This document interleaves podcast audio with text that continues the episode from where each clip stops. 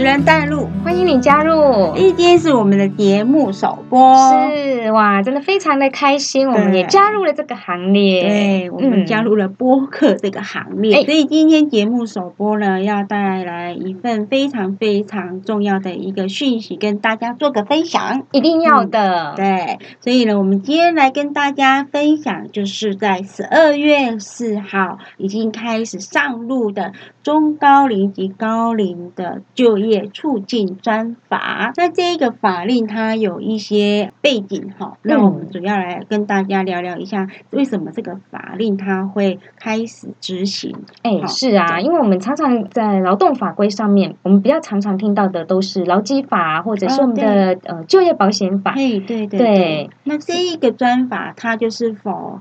中高龄跟高龄，对不对？是，那就来了解一下中高龄，它到底是年龄是在几岁？哦，这个我知道，我要抢答。对，其实呢，一般呢，我们在就是这个就业的这个职场上面呢，通常我们用一个数字来界定它。中高龄的部分的话，我们一般来说就是四十五岁到六十五岁的这个年龄层叫做中高龄。哎，是。那高龄呢？那这高龄呢，当然呃理所当然一定要超越刚刚的数字，所以就是六十五岁以上，我们就把它称之为是这个高龄者。对，哦，所以这两个年龄就已经很明显的可以界定，它主要就是能够保障四十五岁以上的资深劳工朋友。哎，所以我们说它是一个专法。对对对，好，那这一个法令它能够诞生呢，主要就是因为呢，我们的新生儿变少了。啊，我觉得这个好可怕哦！就是人口结构的变化，真的不是只有单一层面的影响。对，它就是国家安全的问题。是啊，新生儿减少就是我们讲的负成长啦。那为什么又会用负成长来呈现？是因为呢，我们的老年人口呢，在九十二年的时候呢，就已经进入了高龄化的社会。哇，哎，我们知道有一个数字哦，就是说在九十二年的时候呢，我们这个高龄化的这个社会呢，已经人口的占比来到了百分之七，百分之七。对，那在到了一百零七年的时候呢，台湾就进入了高龄社会。哇，我觉得这个听听起来就觉得有一点可怕。对，它这个数据就是呈现了六十五岁以上呢，占了百分之十四的人口。那这样子百分之十四，也就是说五十个里面会有七个是。六十五岁以上的老人，哇塞！那如果说你在想到往前的话，那这样子再扣掉这个，就是十五岁以下没有办法就业的这个年龄层，就更可怕了，占比又更高了。对，那再过十年后呢？台湾就变成是一个超高龄的社会了。哇，这个数字我其实真的 不不太敢念出来，不敢念出来。是哦，我来念了，它就是一百个人口里面呢，会有二十个是六十五岁以上的老年人口。哇，在少子化、负成长的一个情况之下，我们台湾就是已经进入目前是高龄社会了。所以我们必须要促使这个法令能够赶快诞生去执行，然后让这些呃四十五岁以上的劳工朋友呢，还是持续在我们的就业市场付出他们的劳力，来为国家经济来做个贡献。哎，可是我这样子觉得听下来哦，就是你看到扣掉了前面的这比较年纪轻的这个族群，对，还有超高龄的社会来临，那相较之下呢，这个中间分子。对，就非常的重要了。对对，所以我觉得这个专法真的是哎，非常的重要。对他们就像盖房子那个柱子一样，非常的重要。是，所以啊，这个法令它的主要的一些诞生的背景，就是因为我们已经进入了高龄社会。哎，所以我觉得这样听下来，其实。又衍生了一个问题，就是说，哎，在我们这个中高龄的这个年龄层，对，在就业市场上面，是不是也遇到了一个瓶颈跟困境？嗯，对，所以他因为这些困境一直没有办法帮他解决，所以他的劳动参与率就非常的低。是，那我们也从资料这边看到，五十五岁以上的劳工朋友，他的劳动参与率就只有五十六点一 percent，也就是说，五十五岁以上的劳工朋友，有一半的人都是退休了。哇，不愿意再工作了，是，对，那相对他们可能是在这个年龄层呢，要找工作一样是有困难啊，所以我们又可以来了解一下，说，哎，他们找工作上的一个困难度是第一个，就是我们讲的年龄的限制，哇，嗯，找工作会还是因为体力上或年龄上就不太顺遂。那他这个地方除了说年龄上的限制以外，他们找不到工作的原因就是第二个原因就是找不到想要的职业类别，导致于说他们劳参率就只有五十六点一。那第三个找不到工作的问题就是待遇不符合期待。嗯嗯，可能有一些经济上的压力，因为五十五岁以上其实都小孩子可能才刚大学哦。哦，正是花钱的时候，对，所以有经济上的一个很大的压力。所以五十五岁以上的朋友参与率会那么低，不是没有原因的啦。哈，主要还是受到我们的环境的影响。但是也可以提到说，五十五岁想要工作的原因有哪些？哇，其实我觉得这五十五岁想要工作的原因哦。很多都是基于现实的考量啊，嗯，对，我们常常讲的说，哎，这个经济的部分的话，经济是主要的考量，就是我们刚刚讲，他可能小孩子才刚大学而已，对不对？对。那第二个，他们想要找的原因，可能就是想要维持体力，嗯嗯，还是有人想要找工作了哈，对。那第三个就是怕。无聊，人家说哈，假老五三麦，就在家里面哈，真的，当你顿时之间呢，从职场上退下来之后，没有一些综合的重心的时候，对，真的是还蛮无聊的。对对，好吧，那就是这个专法，希望就是营造一个非常友善的一个就业环境啊。不管你是个人的因素或者是外在的因素，希望说，哎，五十五岁以上的你们的劳参率可以冲高一点，然后像我们股票这样可以冲高一点，不要在五十六点一而已，希望能够比。比日本、韩国、新加坡还要来得高一点。哎，我们真的希望哈，透过一个专法的成立之后，可以延长我们这些中间分子呢，在职场上面的这些时间可以拉长。对对对，嗯，我看一下哦，那个日本竟然他们五十五岁的劳参率是八十三点九，哎，很高哎，相较我们五十六点一，真的是遥遥领先我们了。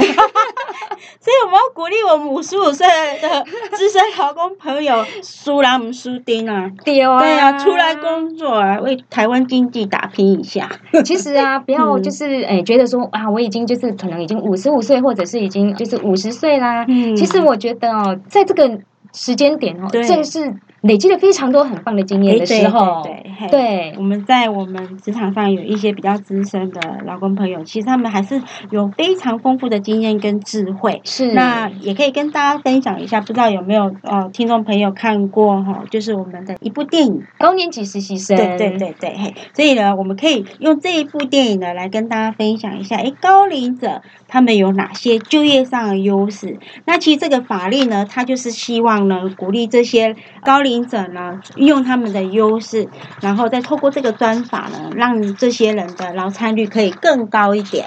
好，好，那当然经验呢，一定是时间累积下来的啦，对不对？所以呢，他们在经验上的一个传承，绝对呢不会藏私，一定可以呢，透过在以前我们有叫师徒制的一个制度下，是。能够把他们所累积下来的工作经验传授给我们的比较年轻的劳工朋友、中高龄的朋友哈，嗯，他们其实常常。都有很多一些很丰富的这个经验哈，对，可以就是诶传承给我们的这个新进的同仁跟就是比较年轻的朋友，对，所以我们常常会说哦，轻盈共创这个新时代哦，我们觉得其实在职场上面其实是通过呃年纪轻的朋友，还有就是我们一些比较经验丰富的这些资深员工呢，其实有一个非常好的经验传承，对对对。那另外呢，他们的就业优势就是忠诚度非常的高。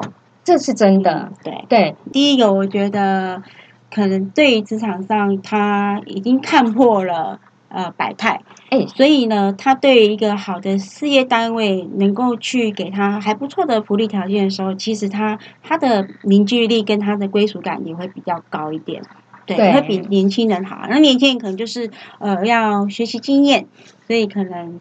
一年三百六十五天一直在换老板，哎，但是这也是年轻的年轻人的本钱呐，哈，对，好，好，那另外呢，他们的就业上的优势就是愿意比较较长的工作时间。因为我曾经哦听过一些朋友他们在分享说，哎，年轻人他们去面试的时候，第一个一定要先问人资说要不要加班，要不要常常加班，对，第二个有没有周休二日。哎，劳基法都是这样规定的，有没有周休二日？对，所以呢，他们的配合度可能会低一点点啊。那愿意工作较长时间，其实他就是比较能够愿意吃苦耐劳，对对，比较勤奋一点，因为超过八小时，他可能稍微可以加一些加班费这样子。对，那他们的另外第四个就业的优势就是他们的安全卫生意识会比较高。嗯，他这一啊。就不会可能像年轻人，他可能觉得说，哎，可以省略的步骤就直接跳过了。对，他会比较照 SOP 流程来走。那这样的话，对在于工作职场上的一些危险的因素，他比较会去作为克服，对不对？比较少出意外。对啊，我觉得这个真的也是，就是说哈，在当然我们在拼经济之前呢，其实自己本身的安全还是非常的重要的。这是公安的议题，所以。在他们知道的一个 SOP 流程之下，也比较能够去做到自我保护。嗯，除了可以照公司的流程以外，也比较能够减少公安意外。是。好，那他们的第五点的就业优势就是善于与顾客互动。哎，我觉得好，现在的年轻人哦，对于当然不是说年轻人不好啊，但是相较于就是说我们在这些中高龄的朋友，就是说哎，在企业比。较资深的员工啊，他们对于在与不管是顾客端或者是在雇主端，对在沟通的这个层面上面，确实是有比较多的这些应对的技巧。对我们讲就是话术，是对，就是说话的话术跟技巧。那另外也是可以涉及到就是社交能力，嗯，所以在他。能够把他长期累积下来的一个经验跟顾客去做一个分享，这样也比较容易拿到订单。哎，好感度一旦增加了之后，哈，对，哎，做其实，在做任何事情的配合上面，这个调整的空间相对的就增高了很多。对，其实这个也是也是代表他的专业的一个层面。是啊，因为你能够帮顾客。前后端都能够评估好，然后给他最好的建议的时候，其实是对于这个组织来讲是非常大的一个帮助。对，其实我们也常常讲说哈，其实呃这个部分做得好的话，其实真的可以共创双赢。对呀，对呀。好了，那他的就业优势还有一个就是比较能够接受薪资调整。嗯，哎，他比较珍惜工作机会。是，那这个就是可能像现在疫情期间会遇到减班休息。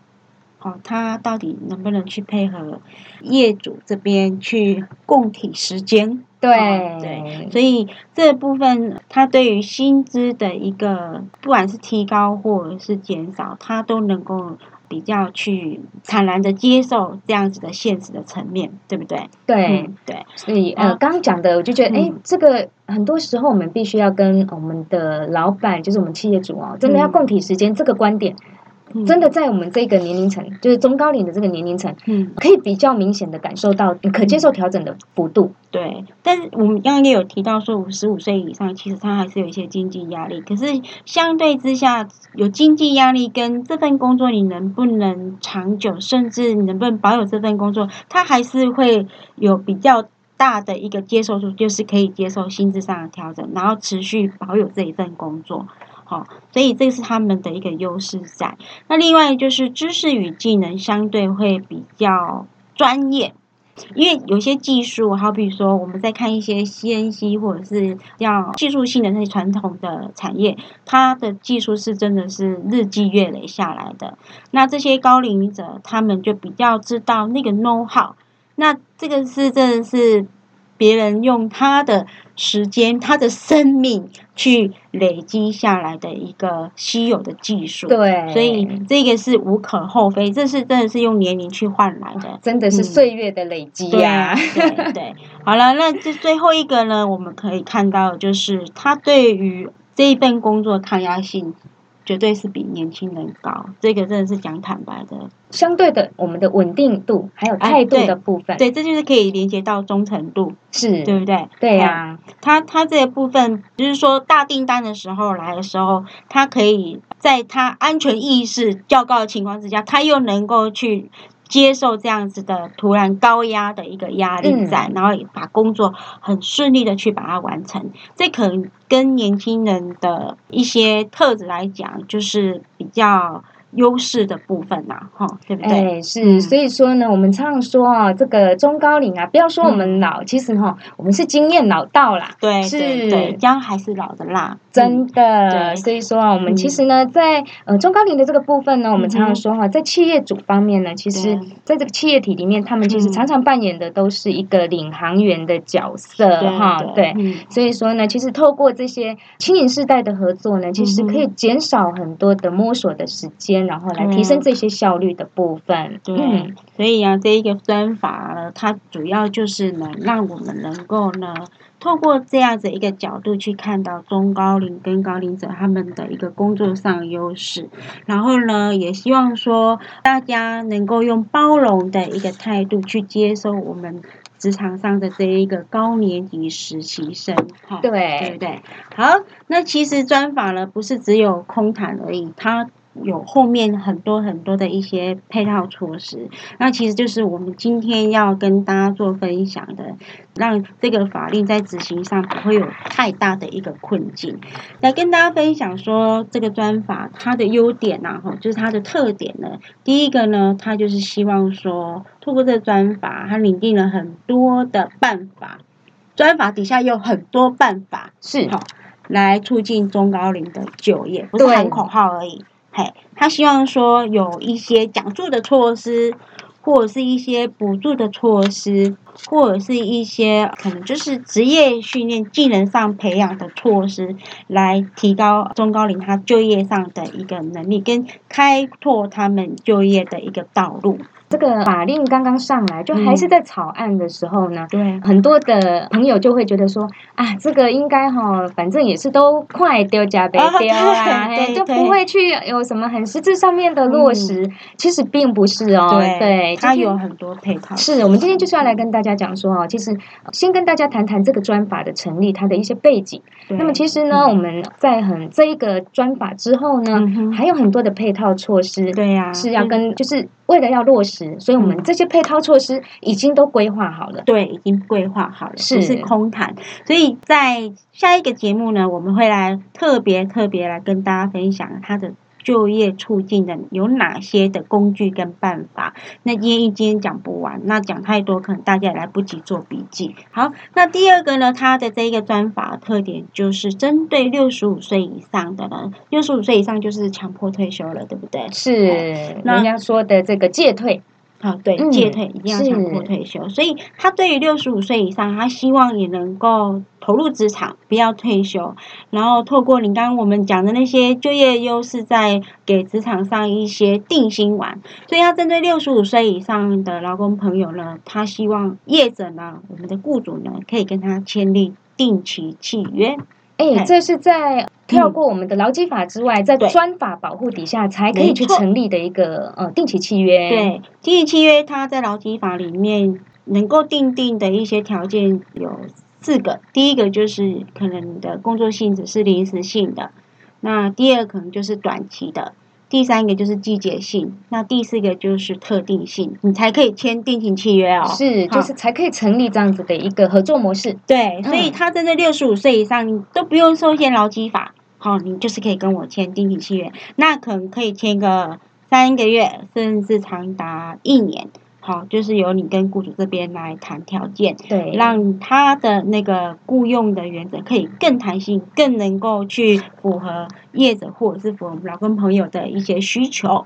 嘿，好，那这个第三个的特点呢，就是针对于你不可以对年龄上有特别的歧视。对，嗯。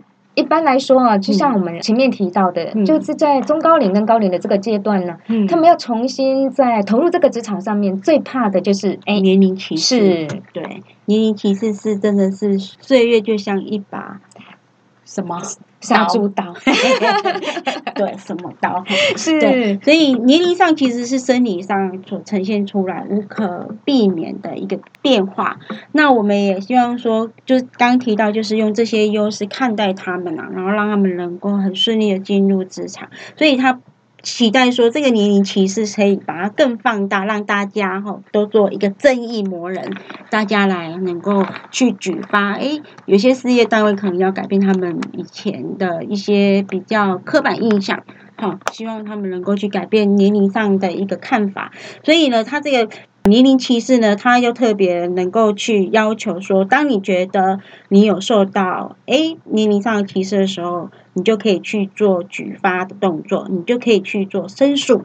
那申诉的一个举证的责任，也就是说，雇主让我觉得他好像觉得我年龄上不符合这个条件，然后就不用我，你就可以去做申诉，让雇主必须要去举证说，哎，我没有你对你年歧视。那这个举证责任就来自于雇主，那雇主就是要有更完整的面试的记录。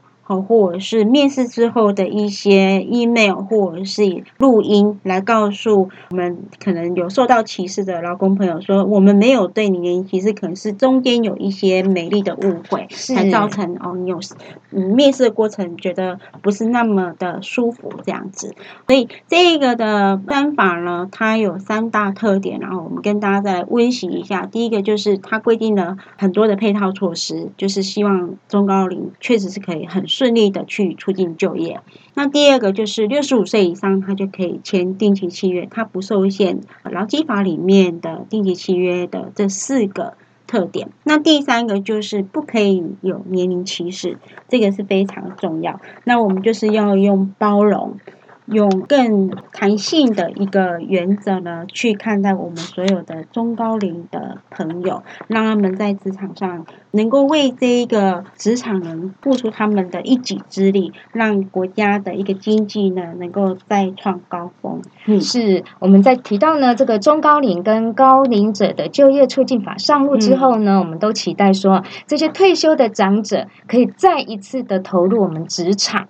所以就是我们所谓的这个安口植牙，对，对，安口植牙是。这个名词讲的真。所以我们说呢，呃，其实呢，在职场上面啊，还是有很多的这个我们的长者哦，他们有刚刚提到的很多非常难得的这些经验呐，专业的技术啊，我们也期待透过这样的一个专法的保护呢，那创造一个更更友善的环境，对，那让我们的这些长者依然在我们的这职场上面呢，可以发光发热，对，对，对，然后可以做到这个退而不休。然后投入自己哎很有兴趣的工作里面，对，然后稳定我们的收入啊，然后在生命上面呢有一个更有意义的这个新生活，对对。所以我们希望这一个职场上是呈现很和谐的，可以轻盈共创的一个职场，让呃整个的国家的一个国安问题确实是可以大幅的降低。